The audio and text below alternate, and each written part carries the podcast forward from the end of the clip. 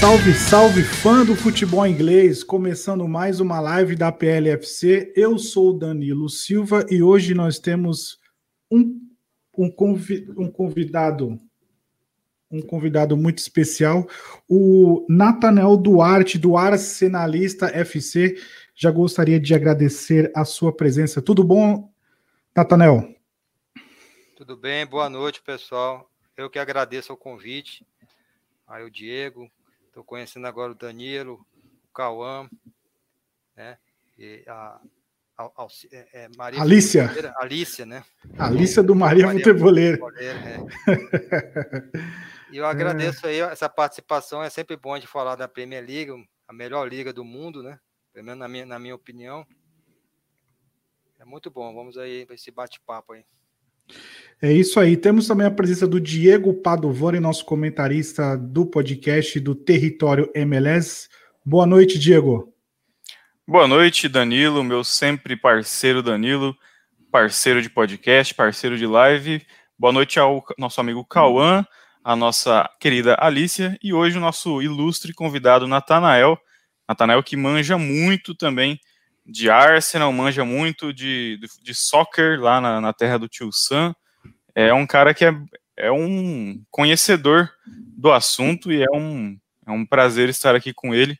Eu que já participei de um podcast lá do Arsenalista FC, hoje é ele que vem visitar a nossa casa aqui. Então, seja bem-vindo e bora resenhar. É isso aí. Boa noite, Maria Futeboleira, vulgo Alícia. Tudo bom? Boa noite, boa noite, galera. Tudo bem?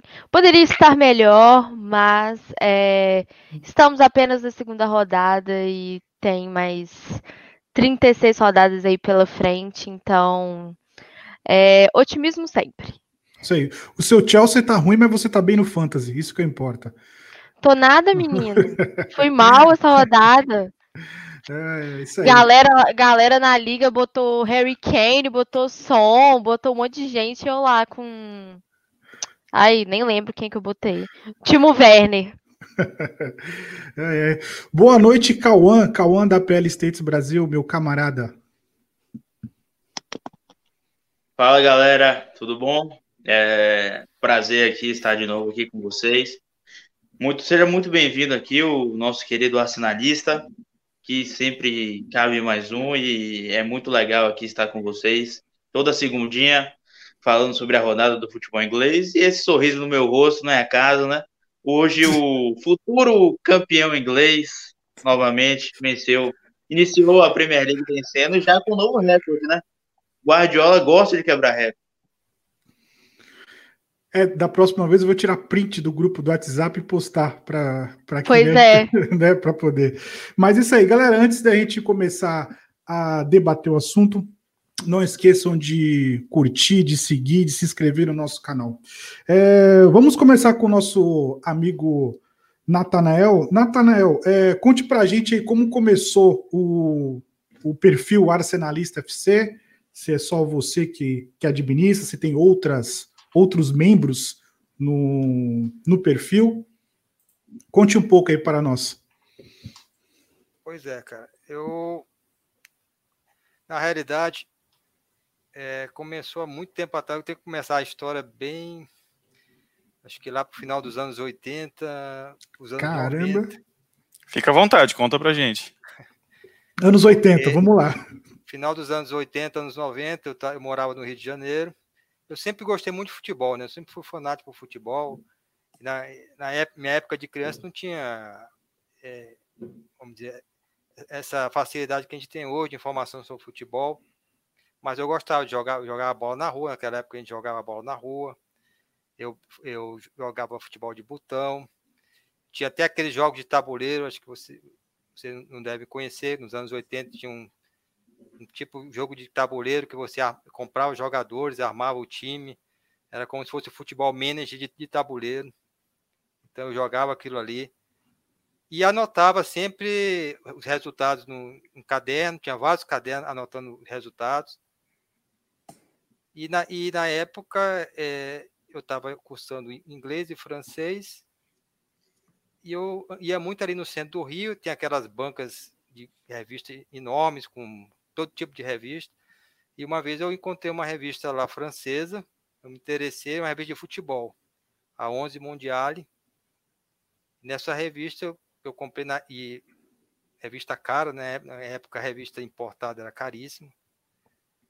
E eu conheci o Arsenal assim, nessa revista, no título, aquele título de 1988-89, que o Arsenal venceu o Liverpool, né?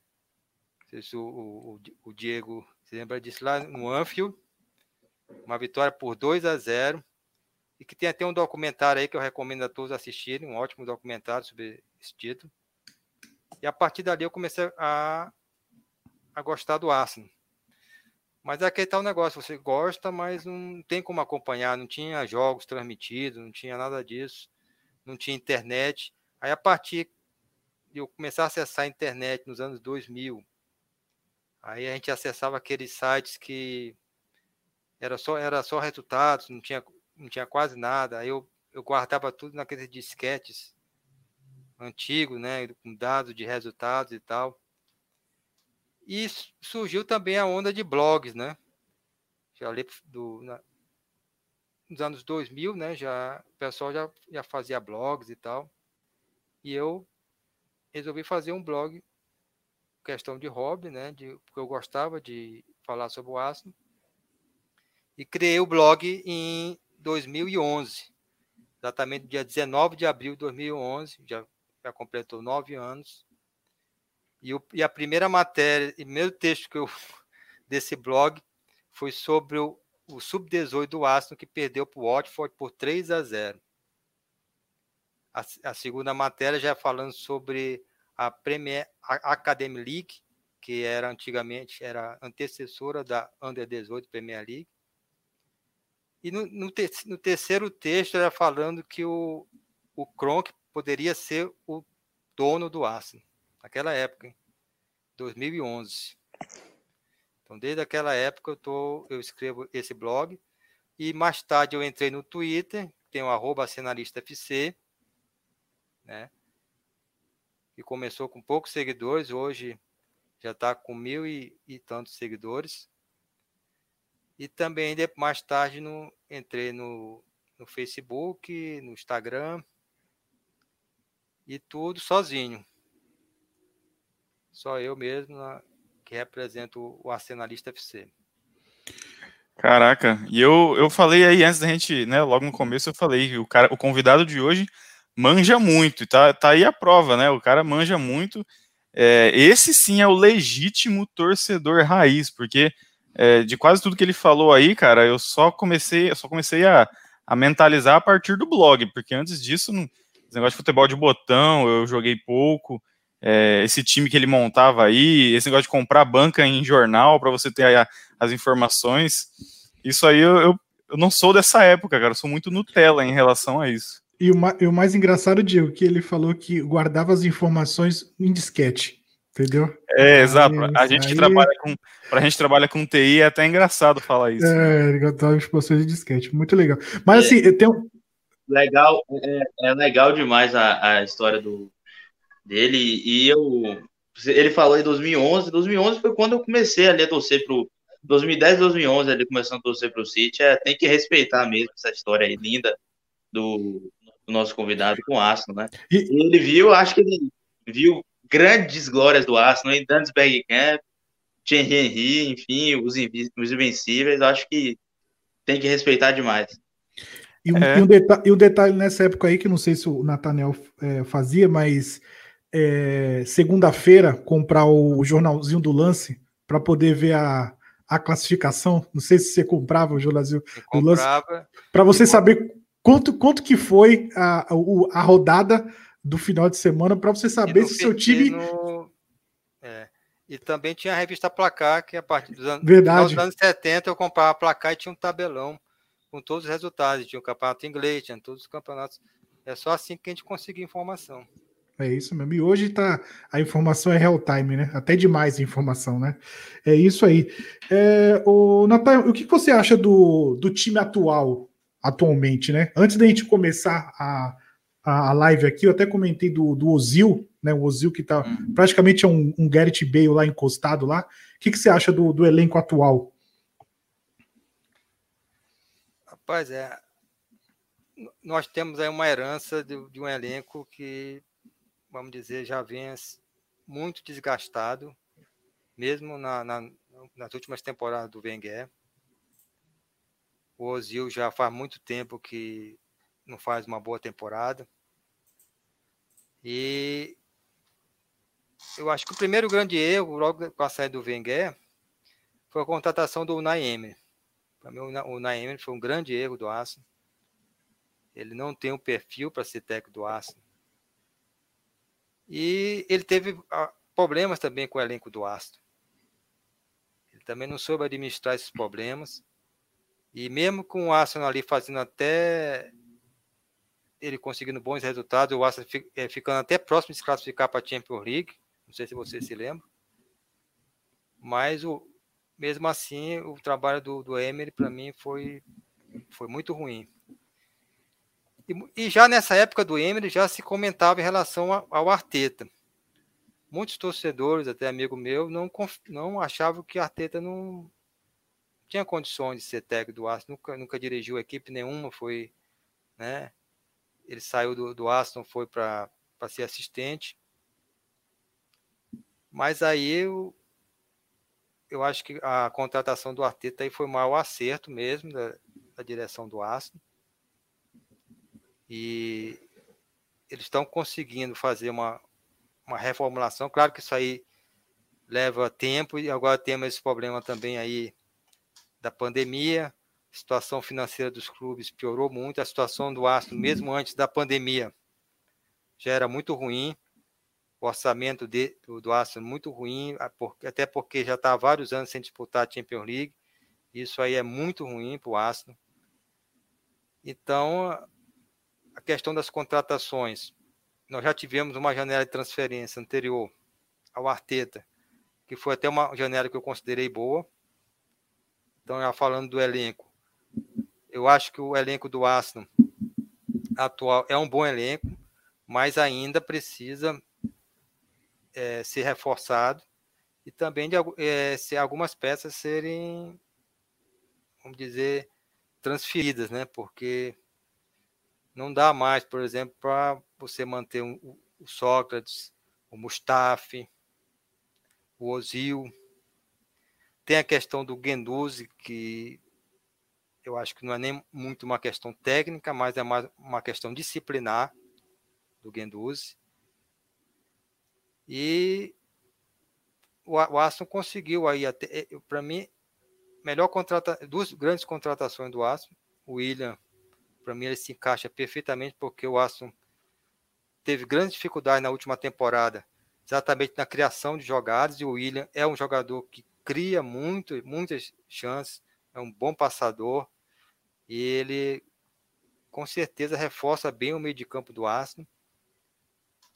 E esse garoto é o Gabriel Magalhães, que eu não, não acompanhei, eu não assisto, não assisto o jogo da, da Liga One, mas ele já mostrou que é um bom zagueiro, que é um, um jogador que tem muito potencial. Para mim foi também uma grande contratação. Mas aí tem mais temos ainda alguns problemas aí, principalmente na defesa do Aston, que eu acho que precisa melhorar, e, no, e também no meio de campo. Apesar de que nós conseguimos a renovação do empréstimo do Sebadios, que já foi muito bom, porque o Sebadios terminou muito bem a temporada passada. E estamos aguardando aí. Poderão alguns jogadores saírem, tem o caso do Torreira também, que poderá sair. Mas eu acho que esse Arsenal, eu até foi o meu palpite que eu dei na o site da Premier League Brasil, vocês, vocês conhecem, tem totais condições de disputar uma vaga na Champions League. Eu acho que esse é o, é grande objetivo e nós temos elenco para isso. Claro que vai ser muito difícil porque todos os times estão se reforçando, a Premier League está cada vez mais acirrada. Você vê times aí como Everton, Leicester City, então, no, é, é, né, já comentaram, ah, tem um Big Six, né? Mas o Big Six, de vez em quando, não, não, não fica entre os seis primeiros. Foi o caso do Aço na última temporada, porque outros times aí estão subindo, estão crescendo bastante, até pela própria questão, né, da, da como é feita a divisão, né, de, de premiação, de participação do, dos clubes. Isso faz com que a Premier League seja uma liga muito forte. É isso aí. É, você comentou aí que alguns times estão se, se reforçando, né? É, lembrando que o Manchester United não está nessa, nessa lista aí, né? Só para deixar, deixar claro aí, né? Já, che já chegou o Van Beek, cara. não, tá não é assim, não. É... Oi. Ô Danilo, é, você me permite fazer uma pergunta para o Natanael? É que ele foi falando aí, eu lembrei desse assunto, e eu sempre quis perguntar isso para um torcedor do Arsenal né? A gente já perguntou isso para outros torcedores, até porque é, muita gente já participou aqui com a gente, né? Torcedores do Blackpool, torcedores do Newcastle, é, times os mais variados possíveis já participaram aqui com a gente. E é a primeira vez que a gente conversa com um torcedor do Arsenal. A minha pergunta é em relação ao estádio, Nathaniel. Você que, você que acompanha o Arsenal, então, há bastante tempo, é, o Arsenal, ali em meados de 2006, ele deixou de jogar no Highbury Stadium e foi jogar no Emirates Stadium. Emirates Stadium que é, é um estádio fantástico. A gente que acompanha por aqui, obviamente, nunca, nunca não tive a oportunidade de estar lá ainda, mas é um estádio é, muito bonito, é um estádio moderno. A, seleção brasileira, quando vai fazer amistosos na Europa, costuma mandar seus jogos lá várias vezes, né? Então é um estádio sensacional. Mas eu queria ouvir de você. Se você pudesse é, escolher, você continuaria no, no, no Emirates Stadium? Ou você é daquele raiz que prefere o antigo estádio Highbury Stadium? A gente sempre tem aquele saudosismo, porque o Highbury é, sempre representou a casa do Arsenal, né? muito tempo, foi o que é o símbolo, eu considero o símbolo de que virou o Aston, porque o Aston não era nem ali do, do norte de Londres, né? Tem até que era a, a, confusão entre o Aston e o Tottenham, porque o, o Aston não era do norte de Londres, mas ali já na década de 20 eles, se, eles conseguiram se mudar para, para o Highbury e ali o Aston se transformou no, no que é hoje. Talvez tivesse, não tivesse se mudado, não seria o, o Arsenal de hoje. Mas o Highbury é, já foi até reformado algumas vezes, mas ele não tinha mais condições de, de vamos dizer, de, de receber o aço na, na quantidade que tinha de torcedores, de sócios torcedores, né? De aguentar o tranco, né? De, de, aguentar o tranco, porque muita gente queria assistir os jogos do Aço e não podia porque, por causa da capacidade do, do. Mas é, o, o Emirates é um ótimo estádio, um estádio muito bonito. Eu também eu não conheço, tenho muita vontade de conhecer, é um dos meus sonhos conhecer e fica ali bem próximo, né? A, o Aston encontrou um lugar bem próximo do Highbury. O Highbury hoje virou uma espécie de condomínio, né? Não sei se vocês já viram. Sim. Uhum. E foi até e foi mantida aquela a, a, parte da frente todinha, que é muito bonita, e tem os mármores. A, a camisa 2 do Aston é em homenagem a esses mármores. A camisa que o pessoal diz que é toda cheia de sangue aqui, mas é uma homenagem aos mármores que tem lá na, no hybrid. Mas que dá saudade, dá, né? Dá, dá sim. Acho uhum. que. Como acho que também deve dar saudade no, no torcedor do Tottenham em relação a White Hart Lane e outros torcedores aí, né? É isso aí. É, antes da gente dar segmento aqui, quero mandar uma, um salve aqui para Lucas Xavier, Rodrigo Medeiros e Reitos Numeriano. Saudações. É isso aí, galera acompanhando a gente aqui na nossa live. É, é, o Arsenal venceu o West Ham, que eu já citei aqui no começo do, do, da live, por 2 a 1 Como é que é a sua análise aí dessa vitória do Arsenal por 2 a 1 em cima dos Hammers, que estão com dificuldades aí no começo dessa Premier League? É, rapaz, a, a minha avaliação é que foi um um jogo muito ruim do Arsenal. O Arsenal jogou mal essa partida. Teve ali no final do jogo que conseguiu o gol da vitória, mas de uma maneira geral não conseguiu criar absolutamente nada. Você vê pelos números, foram sete finalizações do Aston contra 14 do West Ham. Primeiro tempo só teve aquele lance do gol, a jogada do, do Bukayo Saka, que, é, que para mim é uma assim, maior revelação do, do Arsenal dos últimos tempos.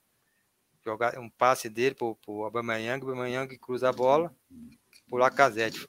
Essa dupla aí que espero que fique muito tempo ainda no Arsenal. E só foi aquilo ali, porque o West Ham criou várias oportunidades, perdeu vários gols. Realmente o West Ham tem muita dificuldade ali na questão da finalização, finalizam muito mal. O, o Antônio, para mim, é, é o grande destaque da equipe do West Ham. Né? É um jogador muito perigoso e perdeu assim gols assim incríveis. Fez o gol do empate ali, numa, que eu achei uma falha da defesa, principalmente do Holding ali na marcação dele, dando muita liberdade para um jogador da qualidade dele. E o Kolasinac, né? Infelizmente o Tierney, ele coisas que acontecem com o Arsenal, né? Ele sentiu desconforto muscular no, no aquecimento e teve que entrar o Kolasinac. Eu até apelido o Aston de Hospitarsenal, porque você, você tem o Pablo Mari no departamento médico, você tem o Martinelli no departamento médico, Mustafa estava lá no departamento, Carlos Chambers também, agora o Tina eu acho que não é, não seja, torço para que não seja muito grave, que realmente faz falta ali, ali para a equipe do Aston, que o Kolasinac também é outro jogador que, sinceramente, não dá mais para ficar no Aston. Eu, eu acho que, o, que o, o Arteta, eu não, eu não entendi, em princípio, a substituição do Arteta no segundo tempo, ele tentou fazer né, algumas alterações para ver se mudava ali, e tirou o William, que para mim é o único jogador que cria ali, o jogador de, de criação, e colocou o PP. PP é o jogador que já fez algumas boas partidas para o Aço, mas que, que muita gente ainda tem uma pulga atrás da orelha com ele, porque ele às vezes não participa bem do jogo. E nesse jogo realmente ele para mim não acrescentou absolutamente nada. Aí teve a entrada do, do Ketia, né? De Ketia, que é um jovem também de muito bom do Arsenal. Ele entrou, foi pé quente e já fez o gol numa boa jogada do Sebagio com com o Saka. Então ali eu acho que esses três pontos são fundamentais para o Aston, porque o Aston jogou muito mal. E dá até um alento para a gente, porque normalmente o que acontece com o Aston é que quando o Aston joga muito mal, perde, né? É muito raro o Aston jogar mal e vencer. E essa vez a gente conseguiu essa vitória que vale muito para se manter na briga aí. É isso aí, é o efeito Arteta. O Rodrigo Medeiros falou assim: é, Diego e Natanael, falamos sobre o Lacazette em outro podcast.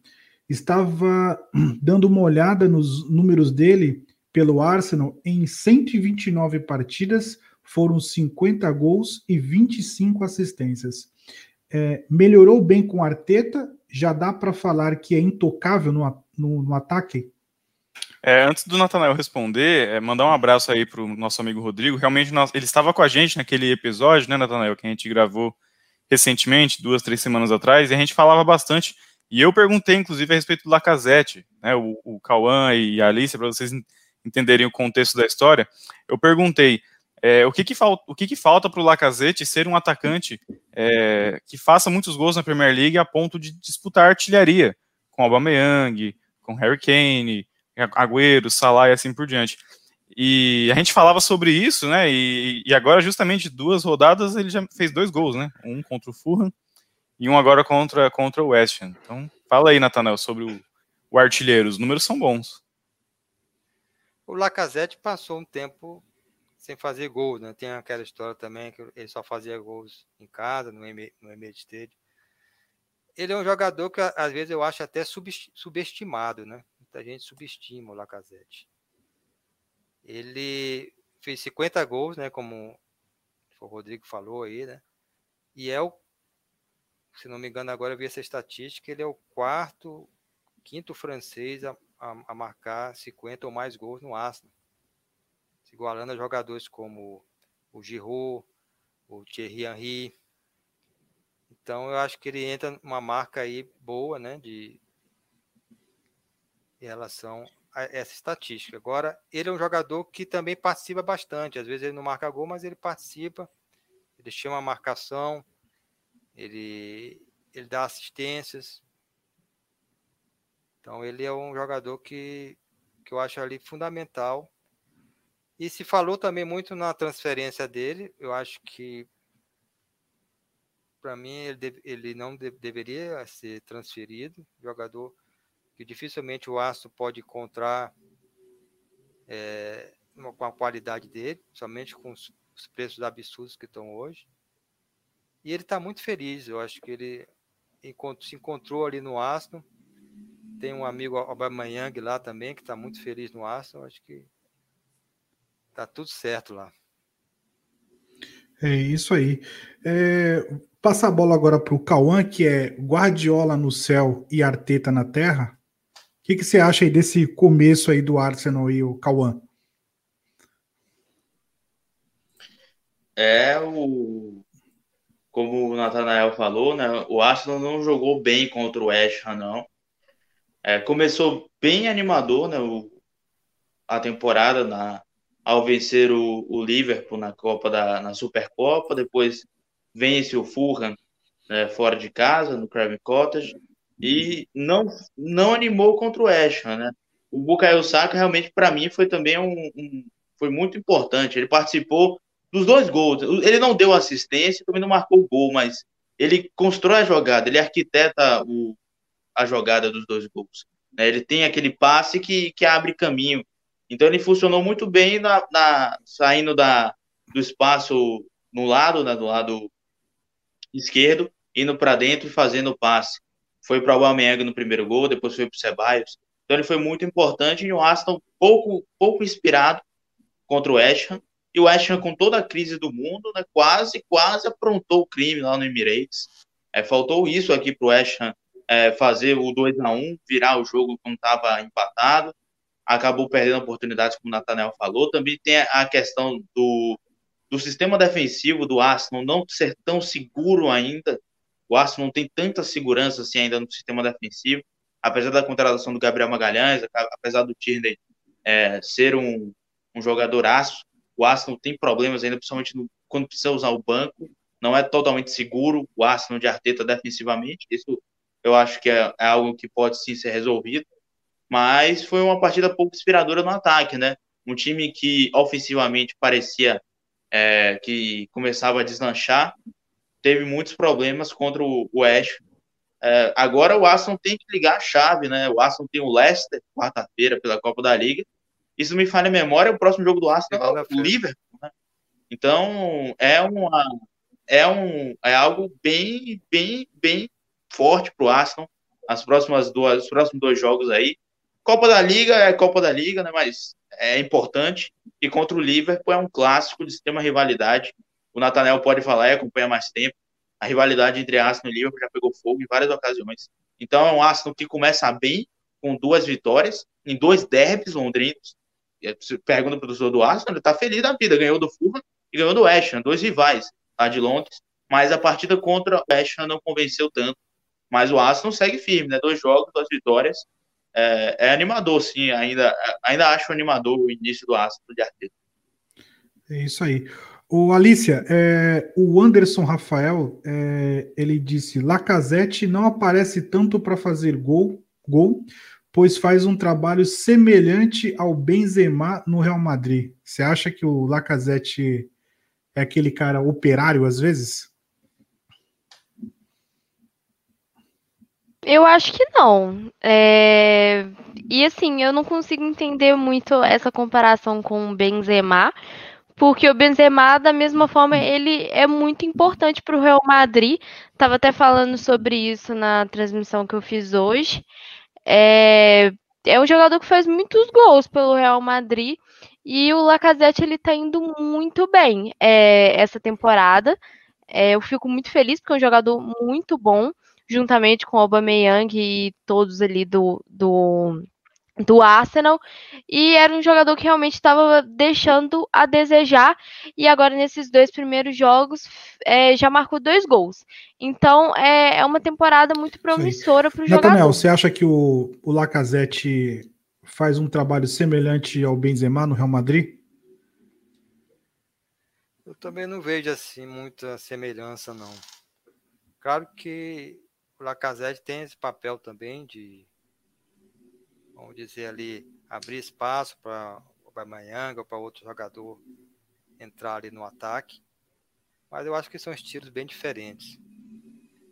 E o Lacazette, ele jogador também que, vamos dizer, não tem assim, tantas oportunidades. Quando ele tem uma oportunidade de marcar o gol, geralmente ele faz, mas é, não é muito comum ele ter várias oportunidades de marcar gol eu, eu, já acho, eu já acho um pouco válida a comparação, principalmente quando a gente fala do Benzema com o Cristiano Ronaldo. Porque o Benzema com o Cristiano Ronaldo, ele não marcava muitos gols porque o Cristiano Ronaldo marcava. E com o com o Arsenal é parecido porque o Aubameyang é o principal finalizador do time. As jogadas tendem a terminar muito mais com o Aubameyang do que com o Lacazette. Principalmente quando o Arsenal constrói desde trás, né? Semana passada a gente estava falando dos gols que o Arsenal construía desde trás, contra o Liverpool pela Supercopa, contra o Fulham também. Ou seja, as jogadas elas iniciam quando o Arsenal constrói, elas tendem a terminar com o Aubameyang. Principalmente porque o Lacazette faz muito essa movimentação. Na saída de bola, o Rafael Oliveira, né, o jornalista, comentarista que agora está no show do esporte, do Bandeirantes, enfim, ele estava comentando isso, que o Lacazette, com o Arteta na saída de bola, ele vem, tá vindo até o meio campo para sair com, com para ajudar na construção. Tá virando praticamente um volante. Então eu, eu acho que tem uma certa. É, dá sim para comparar um pouco na época do, do Benzema, do Benzema juntamente com o Cristiano Ronaldo. Mas eu ainda acho que são estilos um pouco diferentes também. Mas eu acho que há um pouquinho sim a, a comparação. Eu gostei da analogia aí. Acho que foi é, o José que fez. Eu vou, eu, vou, eu vou rapidamente na onda desse comentário. Eu concordo com o Cauã. É, acho que a ideia do comentário é pertinente, porque Benzema e Lacazette são jogadores de características diferentes, mas eles têm um papel tático ali muito importante. É que o, o Lacazette é um jogador que acaba fazendo um pivô muito melhor, né? Ele é um, um jogador que quando a bola chega para ele, ele consegue fazer um pivô, sair para a esquerda, sair para a direita. É, ele tem um contato físico maior com os jogadores. O Benzema é aquele centroavante, camisa 9, que ele vem um pouco mais de trás, né? Então você vê muitas vezes o Benzema é, abrindo é, em um dos lados do campo ali, é, e ele é um passador, né? Ele consegue criar espaços e passar muito bem a bola. Consequentemente, os seus parceiros de ataque acabam se destacando mais do que eles. Então, acho que sim, é, eles fazem um esse trabalho um pouco mais de, de formiguinha. Claro que o Benzema tem uma média muito mais alta de gols, até porque joga em uma liga em que o Real Madrid e Barcelona são soberanos, é, isso a gente não entra nem na discussão, mas acho que é isso sim. O Lacazette e o Benzema têm esse papel, é, o papel tático mais importante do que, é, primeiramente, fazer gols, principalmente como o Cauã disse, na época do Cristiano Ronaldo. Com a saída do Cristiano Ronaldo, aí o Benzema começou a fazer mais gols. Mas acho, acho que é uma comparação até válida se olharmos por esse sentido. É isso aí, pessoal. É, a Nádia Torquato dando uma boa noite pra gente. Nádia Torquato. É, última perguntinha aqui. Sua quem? Minha avó aí. A sua, sua avó? aí sim. É a grandma. Ah, que fofa, tecnológica. É tecnológica, isso aí. É, uma, última, né? é, uma, uma, última perguntinha para o Natanael, antes da gente é, dar seguimento aí na, na, na rodada. É, para você, qual que é o maior rival do Arsenal? tu quer, é, você, em que sentido? Tem, no sentido de o time que eu mais odeio é os, é os Spurs, né? Aquele que quando o Arsenal perde, você fica pistola. Não, não fala com ninguém.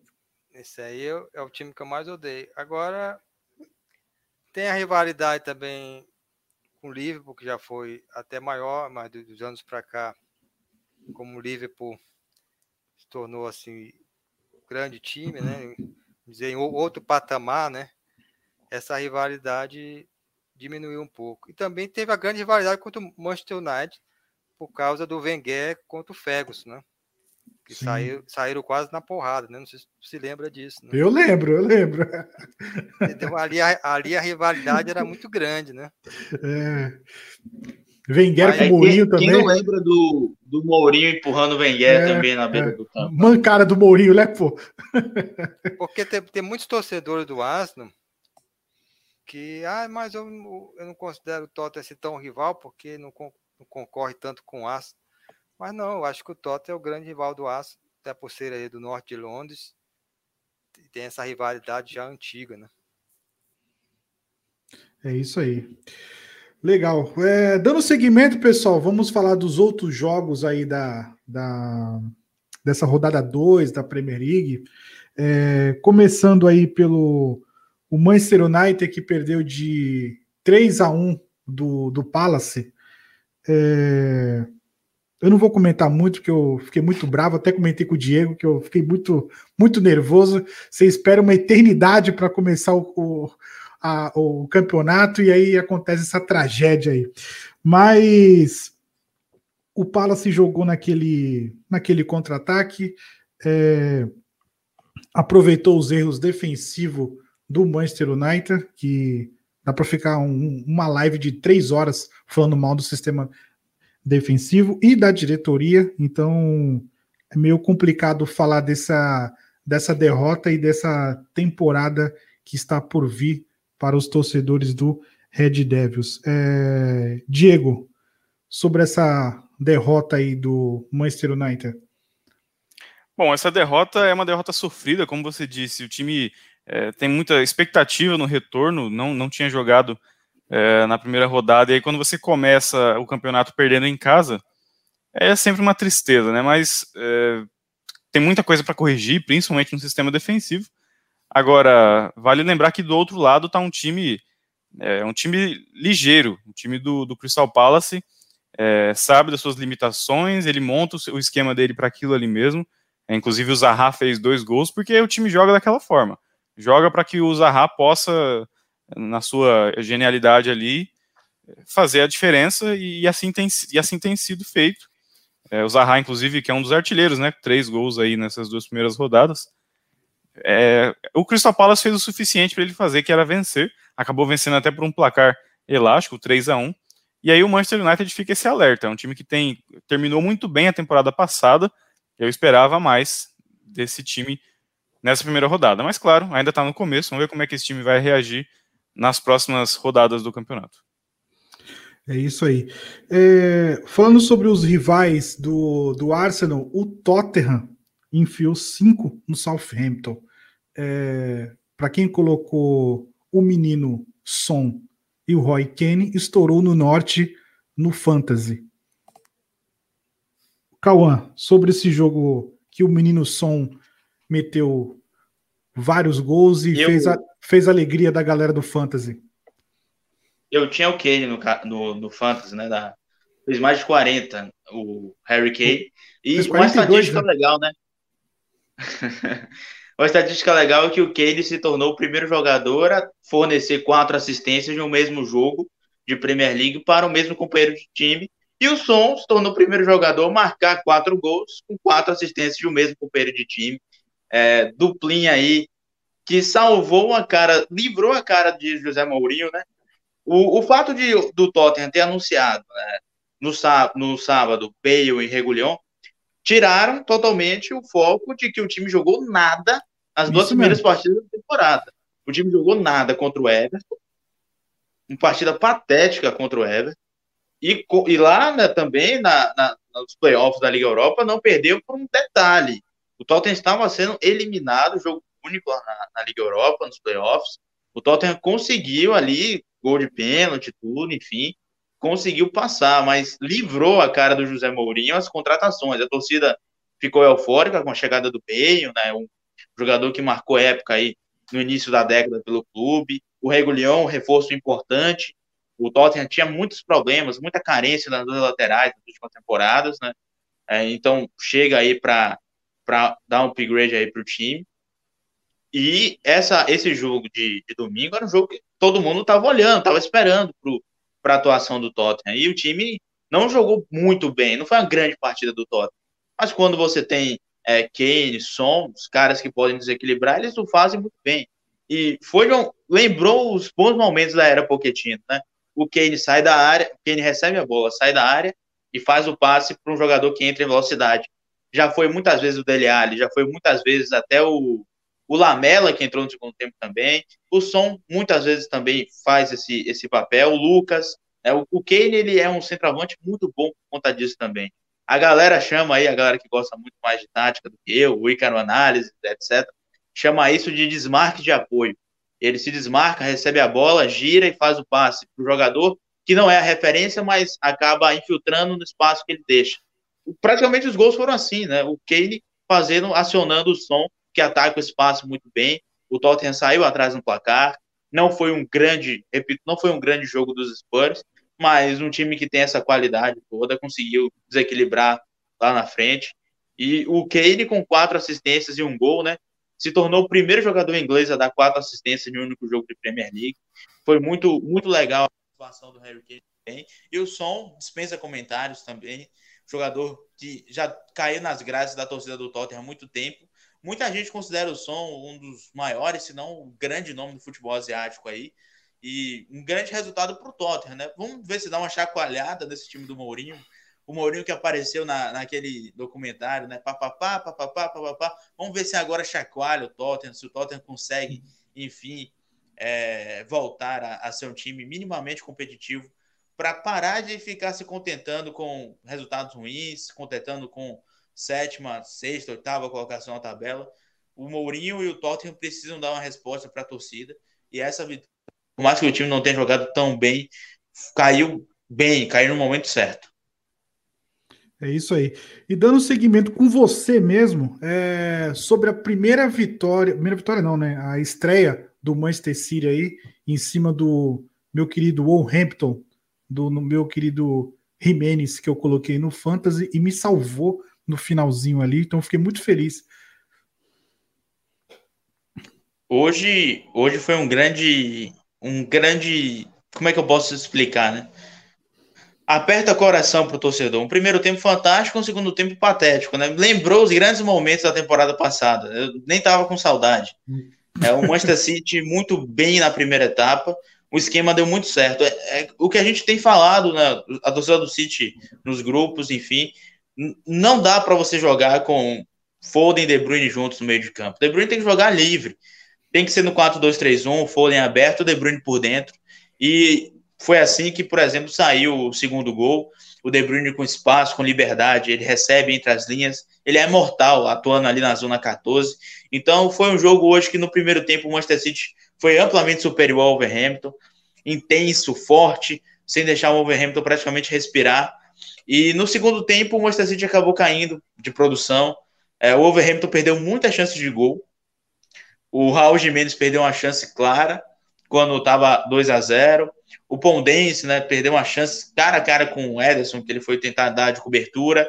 O Rubem Neves também, uma, uma chance na entrada da área para o Rubem Neves, ele bateu aquele chute bem fraco, né? O Rubem Neves, que costuma fazer gols de fora da área a rodo, perdeu uma chance clara praticamente de gol ali na, na entrada da área. Então o Wolverhampton teve chance na segunda etapa. O Adriano Traoré entrou no jogo no segundo tempo. O Mendy deve estar tá tendo pesadelos até agora, né? Já deve estar tá dormindo lá no Reino Unido, já deve estar tá tendo pesadelos com o Adama Traoré. E aí no, no contra, no, nem foi no contra-ataque, mas na, quando o City conseguiu prender a bola lá na frente, o Gabriel Jesus brigador ali, conseguiu, a bola sobrou para ele, ele chutou e teve muita felicidade. O Gabriel Jesus começa a temporada aí fazendo um gol importante para ele. Né? Ele que vai viver com a sombra do Agüero para o resto da vida dele, mas conseguiu aí começar bem a, a temporada marcando um gol. E a, se não estiver enganado, os brasileiros que marcaram gols na, na Premier League, só o Gabriel, né? Gabriel Magalhães, do Arsenal. Gabriel. Ah, não, teve o Matheus Pereira, do Westport também. Teve então, é, então, esses foram os brasileiros aí que já iniciaram a Premier League marcando gol. É, eu vi também que o De Bruyne levou uma canetinha, não foi? De Bruyne levou uma, can... levou... Pô, levou uma canetinha ali na lateral, pegou mal. Não, não, não. É, Aqui não é caneta, não. Passou, não, passou não. do lado. Ah, se é comigo, já derrubava já ali já. Ixi, demorou. Dia da caça é, do demorou. caçador. É isso aí. E agora é, vamos falar do querido Kepa, nosso querido Kepa, Kepa, Kepinha. Alicia, o que, que aconteceu no clássico contra o Liverpool? coisas que eu não consigo entender e eu tô pensando até agora para chegar a uma conclusão. É, o que dizer desse jogo, né? É, tava é, de uma certa forma equilibrado até a expulsão do Christensen, que desequilibrou completamente a partida e o Liverpool conseguiu jogar com mais liberdade. O Mané é, causando pesadelos à zaga e ao goleiro do Chelsea. O segundo gol que a gente realmente não conseguiu entender que o Kepa foi sair realmente com a bola, entregou a bola no Mané e aí foi o segundo gol. Então, assim, logo depois ele ainda fez umas defesas, mas é, não tem como. Acho que, assim, depois desse jogo, o Lampard deve ter dado uma dura daquelas. E eu não duvido nada se o Mendy ainda não chegar, né? que no próximo jogo nós teremos Cabalheiro no gol. Tá, é, você falou da expulsão. É, fazer uma pequena enquete aqui rápida aqui para você. É, amarelo ou vermelho? Amarelo. Diego? Vermelho. é, Natanael? É... Vermelho. Vermelho? Cauã? Nada, segue o jogo. Brincadeira, vermelho. foi vermelho, vermelho, claro. Então a Alicia foi clubista. Não fui clubista, gente. e depois eu entrei, assim, por mais louco, né? É, eu olhei algumas opiniões que é, foram iguais à minha, mas assim, foram bem poucas mesmo. A maioria dos jornalistas realmente é, levou em conta essa questão da expulsão. Mas eu acho que eu teria dado cartão vermelho realmente se, é, por exemplo, se fosse o Kepa ali e aí realmente não tivesse ninguém no ninguém no caminho do do Mané. Do Mané? É do Mané, isso, né? Isso, Mané. Do Mané. Então, assim, mas é, não sei, é algo muito, muito de interpretação. Mas assim, é, tirando a, antes da, da expulsão, é, o Chelsea ainda não tinha tocado na bola, assim, né? O, o Liverpool estava numa, numa pressão, né? Eu até comentei, acho que eu comentei lá no grupo lá do nosso do, do, do WhatsApp, que o Leeds United deu mais trabalho do que o Chelsea no mesmo período que estava tomando aquela pressão, entendeu? Então, que, o, o, que, que faltou para o Chelsea nessa parte? Eu acho que assim, é, o Chelsea ainda está num momento de adaptação ali é, com os, os recém-chegados, né? O Ziyech que está machucado, então ainda nem entrou. O Pulisic, que foi um jogador muito importante no final da temporada passada, é, também está machucado. E aí sobraram quem está ali no ataque, é, sobraram até ridículo falar, né? Porque nós só temos Timo Werner e Havertz ali no ataque junto com o Mason Mount, mas eu acho que as posições ainda estão um pouco indefinidas. É, acho que é, o Lampard colocou o Havertz na posição que ele geralmente jogava no Bayer Leverkusen de falso 9, mas é, parece que eu não entendi o, o, esses dois, essas duas últimas partidas o Havertz não entrou bem. O Timo Werner eu gostei muito, mas eu realmente acho que ele perdeu gols e ele foi muito anulado pelo Fabinho, né, que jogou na zaga, que atuou muito bem na partida. É isso aí. Antes de eu chamar o Diego aqui, o Anderson Rafael, é, ele falou: na última live eu disse que só estava faltando confiança para o Kepa. Mudei de ideia. Ele é ruim.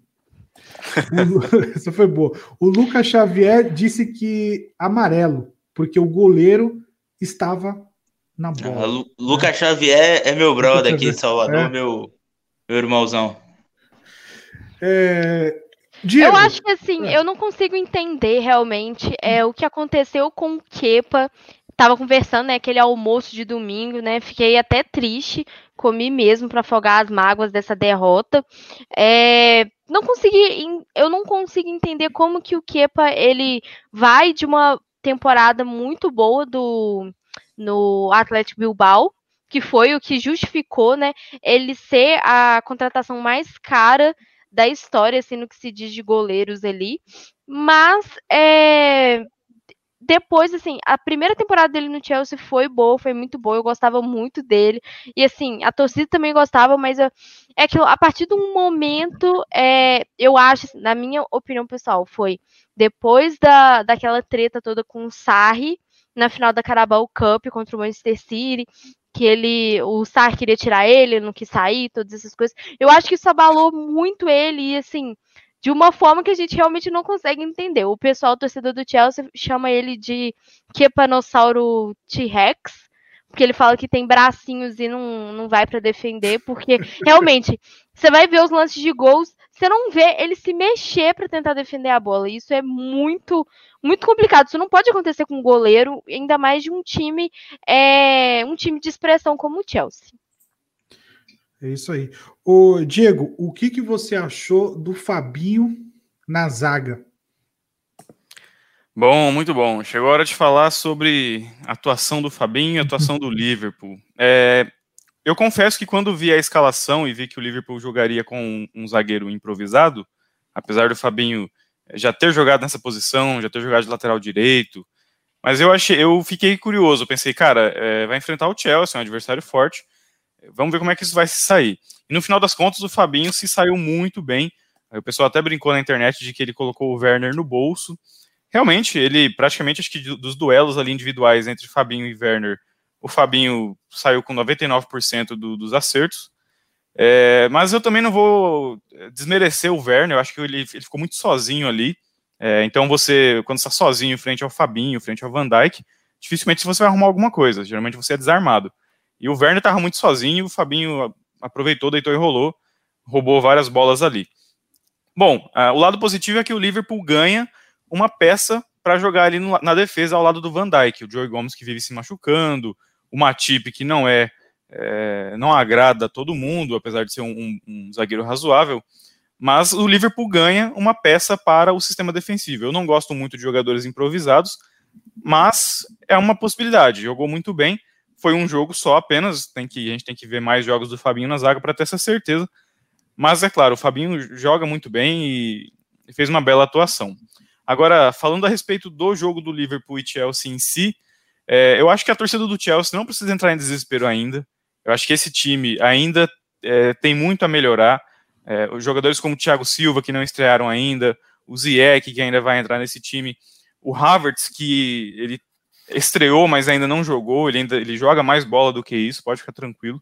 Então acho que é uma questão de tempo, tá? O torcedor do Chelsea não tem que se assustar e entrar em desespero nesse momento, porque quando os jogadores contratados de fato começarem a jogar, tenho certeza que o Lampard vai achar um esquema legal e o time vai começar a jogar bem. É, agora falando do Liverpool, a gente teve também como lado positivo aí a defesa de pênalti do Alisson, que eu critiquei algumas vezes porque o Alisson não defendia pênalti. Dessa vez ele foi muito bem, porque ele esperou até o último momento, esperou a cobrança do Jorginho, aí ele acerta o canto, e aí com a cobrança do Jorginho, ele tem aquele pulinho, né? Consequentemente, a cobrança sai um pouco mais fraca. Aí você, quando você acerta o canto, cobrança fraca, fica mais fácil de pegar. Então o Alisson foi muito bem nesse lance. É, destaque positivo para o trio de ataque, principalmente o Mané, que é um jogador que é sensacional, é impressionante como um jogador é, simples, né? Um jogador que não é, é tão midiático assim, conseguiu evoluir tanto nessa liga ao longo dos anos e hoje é um dos grandes nomes do, de atacantes no futebol mundial. E principalmente ele, o nosso grande Thiago Alcântara, que é a grande contratação dessa temporada. É, me surpreendeu muito o fato dele ter sido escalado, porque eu imaginei que o, o Klopp é um cara muito coerente e muito calmo, né? O Klopp não costuma atropelar as coisas. Então eu imaginei que como o Thiago tinha acabado de chegar e feito poucos treinos com a equipe, ele só iria para o banco de reservas daqui a duas ou três rodadas, mas não. Ele já foi para o banco de reservas e para quem achava que ele entraria só no faltando cinco minutos, não. Ele entrou lá no comecinho do segundo tempo, né? Ele já entrou no segundo tempo e tocou na bola muitas vezes, ajudou na criação das jogadas, mostrou que tem dinâmica. Ele mostrou que é um jogador que tem capacidade de ajudar o time do Liverpool quando o Liverpool enfrentar aqueles adversários que jogam mais fechados, porque o Thiago Alcântara ele consegue com aquele, aquela condução curta de bola, aquele, aqueles cortes que ele tem, é, de abrir espaço na defesa, e aí, quando você abre espaço, não tem o que fazer, né? Deixar o Mané, Salah, Firmino, esses caras com espaço, eles vão deitar e rolar. Então, um destaque muito positivo para a atuação do Thiago Alcântara também. Eu acho que ele está chegando agora, jogou muito bem. Quando ele entender de fato o sistema que o Liverpool joga, aí as coisas vão começar a melhorar mais ainda. Então, acho que essa foi uma baita contratação que o Liverpool fez. Fiquei muito feliz com a vitória. O Diego, é, o, o, Thiago, o Thiago Alcântara até participou do pênalti, né? Na, no, no pênalti. E, e detalhe, depois do que o, o, o Alisson defendeu o, o pênalti, depois parece que ele ficou mais solto, né? Ficou mais. Ele avançou um pouco mais, começou a tentar ir mais para o ataque. Porque no Bayern ele joga um pouquinho, ele jogava um pouquinho mais na frente, né? Então, acho que devido aos outros jogadores ali do Liverpool, ele ficou um pouco mais atrás, mas depois do pênalti ele deu uma avançadinha. E a gente até comentou no, na live do, da Community Shield, né? Do Alisson, né? Que o Alisson nem acertava o canto, né? E dessa vez ele acertou o canto e defendeu. Né? Então, assim, acho um ponto positivo aí pro Alisson, até dar uma moralzinha para ele, porque é, ele nem acertava o canto, né? Pelo menos, né? Dessa vez ele conseguiu acertar o, o canto e defendeu o pênalti. Isso é bom tanto pro, pro Liverpool como para seleção brasileira, né? Então, como a gente é brasileiro, então tem a questão da seleção brasileira aí, sei lá, na possível Copa América, Copa do Mundo, se precisar, ele tá dando um, um upzinho aí na carreira, né? Sim, esse, essa defesa do, de pênalti aí do Alisson agrega muito, porque ele é um goleiro que não tem histórico de defesas. E essa defesa agora pode mudar esse cenário. É, você falou a respeito do Thiago, que jogou um pouco mais avançado. É, ele ficou mais solto, obviamente, depois que o Alisson defendeu o pênalti. Isso facilitou muito, porque deu uma desanimada geral no time do Chelsea. Desanimou mesmo o time. E, e tem também a, a, questão da entrada do Milner, né? O, o, Milner entrou ali no segundo tempo no lugar do Keita. Então o Milner entrou como volante, ficou mais recuado, isso permitiu que o Thiago fosse mais à frente. Esse é um ponto de atenção para a gente entender qual é a formação que o Klopp vai usar. Como vai ficar formado esse meio-campo? Vai ser formado por Fabinho, Henderson, Thiago, vai ser Thiago, o Inaldo. E, e aí, né? como é que vai ficar esse meio-campo? Como é que você vai montar esses três meio-campistas para dar essa liberdade maior para o Thiago chegar ali mais próximo dos homens de frente, que eu tenho certeza que ele tem muito a agregar nesse papel. É, inclusive o Fabinho, se for levar por esse lado, né, se o Fabinho realmente é, gostar disso, se o Klopp gostar dessa ideia e o Fabinho começar a jogar de zagueiro, abre uma vaga automática no meio campo, né? E aí o, o Henderson faz papel de volante, e aí você consegue ter dois meias armadores, entre aspas, né? Porque o Liverpool não joga com meias armadores, ele joga com meio campistas que, que se movimentam o tempo todo. Mas o fato é que nessa jogada de posições, o Thiago Alcântara pode se beneficiar. É isso aí. Cara, eu acho que o Klopp tem várias peças é, na mão para poder é, armar o, o jogo, né? Então, por exemplo, ele pode, dependendo da situação do jogo, ele pode ter várias peças, pensar em vários esquemas táticos, né? Tanto com com o Thiago um pouco para trás ou um pouco mais para frente. Então, diferentemente do, do Chelsea, como a Alissa tinha. É, até você e a Alissa comentou sobre o, o, o Chelsea, a única preocupação. É, acho que do torcedor do Chelsea, eu também como torcedor do Manchester United, é que o campeonato já começou e se você pensava em chegar tentar disputar o título com o Manchester City ou com o Liverpool, né, ou com o Arsenal, já esquece, porque você já tá, já tem uma derrota aí e era num clássico, né? Então o Chelsea, pelo menos para tentar lá na frente, tentar alguma vaga, um terceiro, alguma coisa do tipo, teria que pelo menos arrancar um empatezinho assim, 0 a 0 1 a 1 né? Então, por exemplo, o Manchester United já começou com derrota em casa contra o Crystal Palace, então já esquece ali, entendeu? Eu acho que não consegue pegar, tem que acontecer alguma coisa lá na frente. Né? Então o Arsenal já deu uma, uma, uma adiantada. Até o Everton também está com seis pontos. Então o, o Tottenham começou perdendo, ganhou, ganhou de 5 a 2 o Southampton, mas foi aquela vitória, como o Cauã comentou, é, não jogou bem, não jogou bem, mas ganhou. Beleza. Mas a, preocupação acho que do, do Chelsea é isso, né? Vários jogadores machucados, é, o elenco ainda precisa todo mundo entrar em, em forma ainda. O Ziek tá machucado, nem sei quando que vai, vai voltar. Tem alguma, alguma data mais ou menos assim, ou Alice, sabe dizer? Não? Do Ziek? Não sei, não tá. sei. É, pelo eu tinha eu tinha em mente que não ia demorar muito para ele para ele voltar, né? É, mas aí eu não sei como é que vai ser. Mas em relação a isso, eu sei que ainda tem muito campeonato para rolar, mas é, eu acho que essa questão do Chelsea ter perdido em casa para o Liverpool e assim tinha como empatar.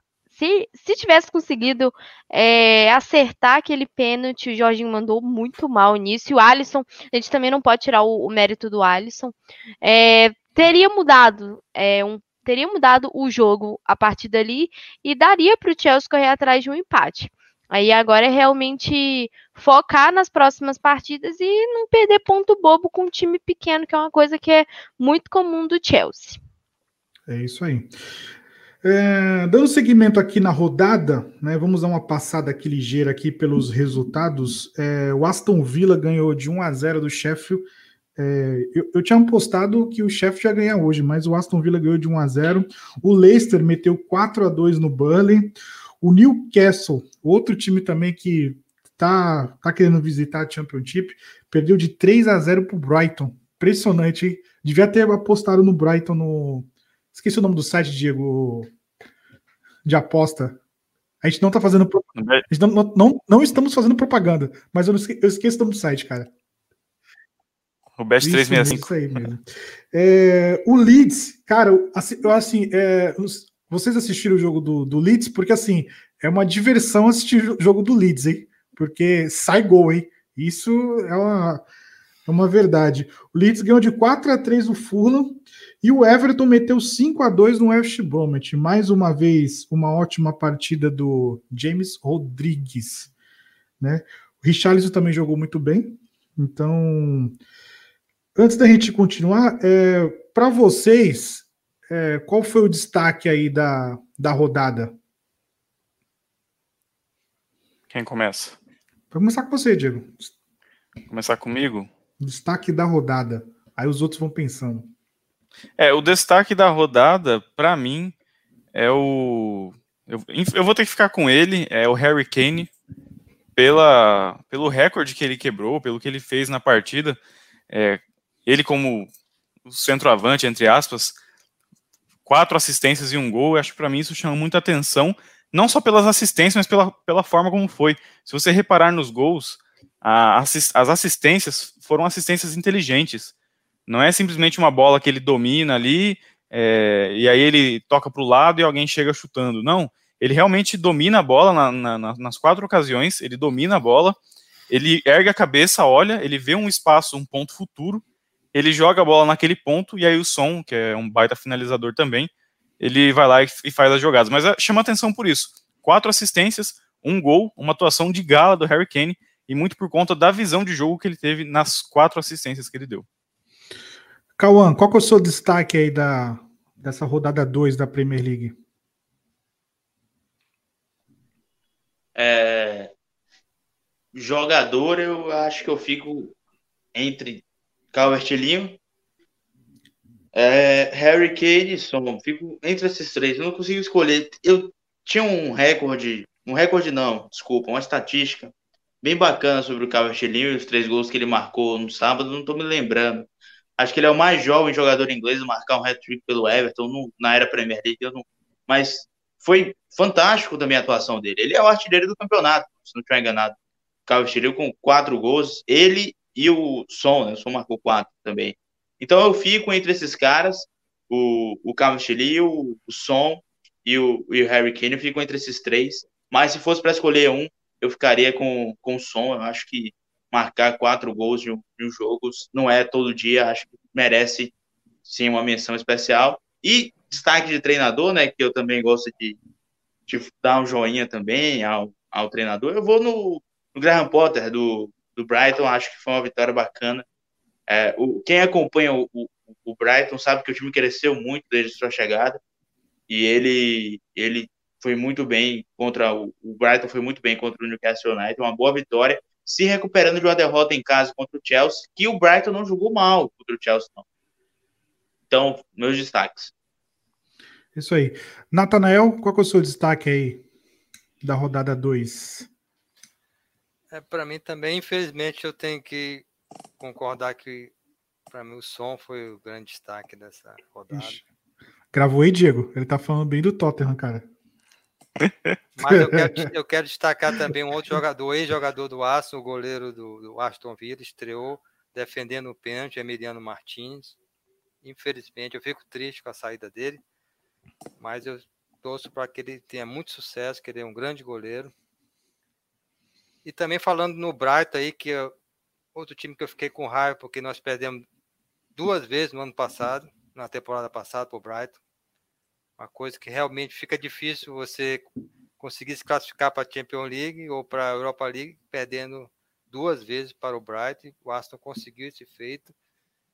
E o Malpai marcou dois gols, é um jogador também que sempre se destaca ali marcando gols para o Brighton.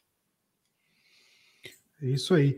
Eu ia perguntar para a Alicia qual era o destaque mas o, o, destaque dela sempre é o Kepa, né, gente? É tudo, toda rodada, né? Começa a rodada, o destaque é o Kepa, é o Kepa. Mas vamos lá, Alicia. Sem, tirando o Kepa, qual que é o destaque? Olha, eu achei isso aí um deboche, eu não gostei, tá? Faz muito tempo que eu não falo que o Kepa é o destaque, assim, tem muito tempo mesmo. Com certeza foi na primeira temporada dele. É, para mim, o destaque dessa, dessa rodada foi o Calvert Lewin, é, fez três gols. O time, eu tô gostando muito do time do Everton, gostando muito de acompanhar o time, tudo mais. Essa chegada do Rames Rodrigues melhorou assim mil por cento o elenco e assim o, o Rames ele tá jogando liso, entendeu? Assim ele tá conseguindo recuperar sua confiança desse tempo que ele ficou no Real Madrid e muito apagado. É, ele está bem com o Carlo Ancelotti, então é, tá sendo bem legal acompanhar. O Richarlison também tem atuado muito bem. Então, o meu destaque vai para o Calvert-Lewin, que tem 23 aninhos, né? E marcou esse hat-trick na partida. Mas também tenho que parabenizar a Son e Harry Kane. Eu sou muito fã do Son, gosto muito dele. E eu fiquei muito feliz né, com esses quatro gols, porque é um jogador que merece muito reconhecimento é um dos melhores jogadores da Premier League e muitas das vezes ele é esquecido aí pela galera. É isso aí. Voltando aqui para nossa sala aqui do nosso chat aqui, o José Costa, é, o Jorginho errou um pênalti nesse sistema do pulinho. Sistema do pulinho, quem faz isso é o, é o jogador do Manchester United, que não vou citar nomes. É, o Anderson Rafael, Thiago Alcântara acelera o jogo demais. Muito bom jogador. O Will, parabéns, pessoal. Uh, o Anderson de novo. O Chelsea é um, ti, é um time em pré-temporada com o campeonato já rolando. Acho que esse é o melhor comentário, né? Porque faz sentido. Faz sentido, né? Porque o Chelsea tá montando o time com o campeonato rolando, né? Então, por exemplo, se for analisar o Chelsea, o Manchester United, quem mais? Não, tá? é, não só o Chelsea, né? Tem outros times também aí que estão nesse mesmo mesma pegada. É, o, a história do Chelsea é a seguinte: o, o, time do Chelsea que vai terminar a temporada é diferente desse time que começou a temporada. Sim, sim. Se você analisar as contratações, é um time muito bom, mas tem a, não sabemos é, quando que vai entrar todo mundo, né? Quando vai entrar todo mundo. É. Todo mundo vai estar no seu auge, né? Então já estamos já chegando em outubro aí, então por exemplo, é, amanhã vai ter já é, Copa da Liga Inglesa, então logo logo já vem a Champions, o calendário fica muito apertado. É a cara do Chelsea cair Entendeu? nessa fase aí da Copa da Liga Inglesa, gente. Assim, vamos ser é, realistas, mas sim, é, a gente leva em conta esses jogadores que estão lesionados. É, só assim, só de quebra. É, Ziyech, Pulisic e o, o do Leicester lá, o ah, esqueci o nome dele, gente. O lateral. Ben Chilwell? Ben. Hã? Ah, é o Chilwell. O Chilwell, que tá machucado. Então, assim, é, é complicado. Eu, eu, assim, a minha opinião é que o Chelsea tem que, que ir atrás de um goleiro experiente. É, a galera. É, ele vai trazer, vão trazer o Mendy, mas eu ainda acho que é necessário um goleiro mais experiente, assim, para para realmente ter essa responsa aí no gol, porque o Kepa infelizmente, é, não está dando conta do recado. Outro jogador que a gente também é do Thiago Silva, que também está aí meio sem ritmo de jogo, mas deve entrar em breve. É isso aí. É, voltando com o Natanel, é, Natanel, é, na sua opinião, é, quais são os, os, Onde você acha que o Arsenal vai chegar? Não sei que é uma, uma previsão muito complicada, mas quais são as projeções por, de títulos que o Arsenal deve buscar nessa temporada? Porque nós temos Copa da Liga Inglesa, nós temos a FA Cup, pode virar um bicampeonato. É, você acha que dá para é, incomodar aí o Liverpool e o Manchester City? É, se tratando de, de FA Cup, né? O Arsenal sempre tá lá é, beliscando alguma coisa. É sempre um candidato, né? Tanto que é, é, agora nessa última temporada o, o, Manchester City era o grande favorito, né? Para tinha até comemorado que ia enfrentar o Arsenal na semifinal e perderam. E na final. Eu não comemorei, não. Eu não comemorei, não. e na final enfrentamos o Chelsea também e vencemos. Dois fortes candidatos e o Arsenal em Copa parece que é, se transforma em outro time. E Copa da Liga, rapaz, eu tenho uma opinião que a Copa da Liga não era nem mais para existir. Eu acho que um torneio totalmente sem sentido para mim, não tem valor absolutamente nenhum. Eu não me lembro nem a última vez que o Arsenal venceu, acho que já faz muito tempo aí. Eu, eu, eu só me lembro que perdeu uma vez, acho que, foi o, acho que foi o único título que o Wenger não venceu no Arsenal, foi a Copa da Liga. Perdemos aí para o Ipswich Town, tal, uma coisa assim. Perdeu para o 2018 também, para o final City e Aston, lá no Embla. É, eu, na Copa da Liga, realmente o Arsenal não dá muita sorte. Tivemos um jogão na última temporada contra o Liverpool, um jogo meio doido aí, no, que, que o, os dois times entraram com jogadores também jovens e tal, reserva. Eu, eu acredito que o Arsenal tem, tem chance de pegar o quarto lugar, vai brigar por isso. Né? Para mim, a grande projeção dessa temporada é o quarto lugar, a gente voltar para a Champions League, porque não dá para ficar tanto tempo fora da Champions League. O time perde muito com isso.